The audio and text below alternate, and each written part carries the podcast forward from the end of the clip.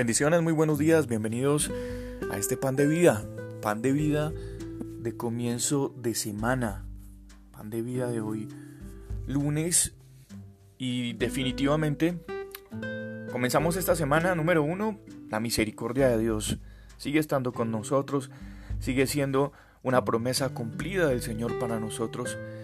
Y entonces, como tenemos esa garantía de la misericordia del Señor que es nueva todos los días, pues comenzamos una semana en grande, una semana de, soñar en grande, una semana de orar en grande, una semana de actuar en grande, porque tenemos un Dios supremamente grande.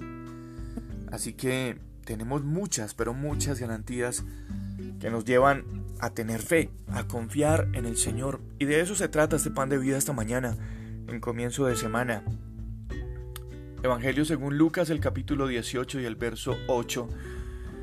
Allí es la finalización de una enseñanza, de una parábola, de, una historia eh, que Jesús le contó a las, personas, a las personas que estaban allí con él en algún momento y él termina eh, esa parábola de la siguiente manera.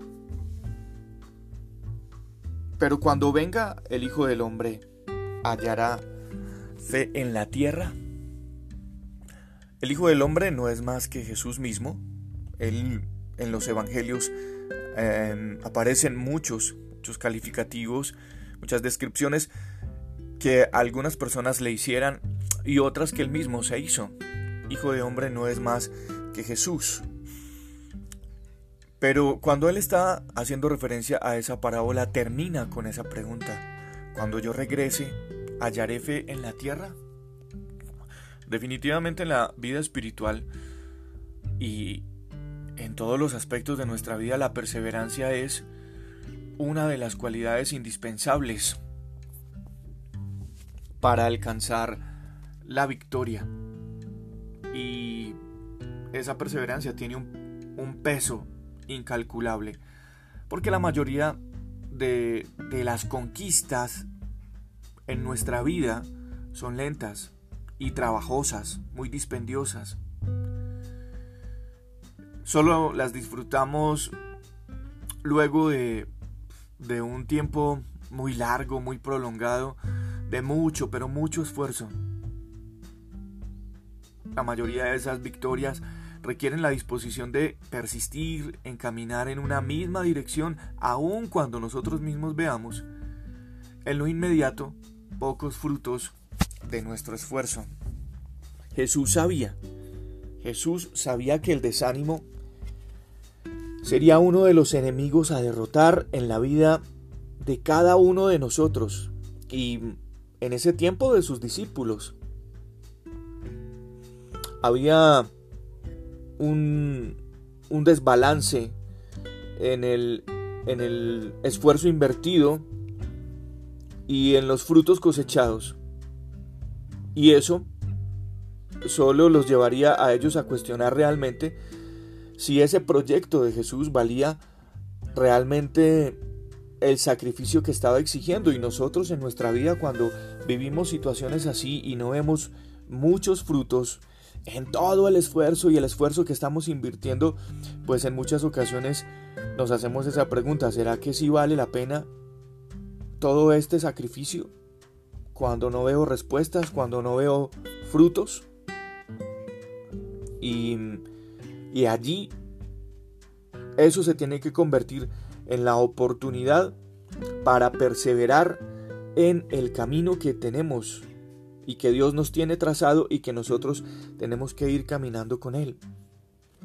Jesús les compartió aquella parábola de la viuda con un juez injusto y, como parte de ese proceso de formar en sus discípulos y en nosotros esta característica de la perseverancia, la intención de Jesús era enseñarles pues sencillamente sobre la necesidad de orar siempre y no desmayar de perseverar.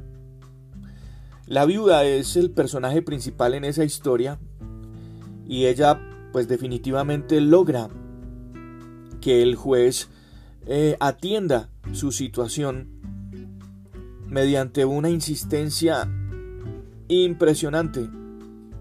Dice que lo visitaba y que le rogaba y que le rogaba y que le rogaba. Y el juez eh, dice la palabra del Señor en esa parábola que era una persona injusta. Pero ella no admitía una negativa por parte del juez. Y hay algo que, que tiene que acompañar la perseverancia de parte de nosotros y es la acción. Uno no puede pensar solamente ser perseverante, perseverante, hay que actuar como perseverante. Hasta que esta viuda acaba agotando al juez injusto con todos sus reclamos y él definitivamente atiende su queja, su situación.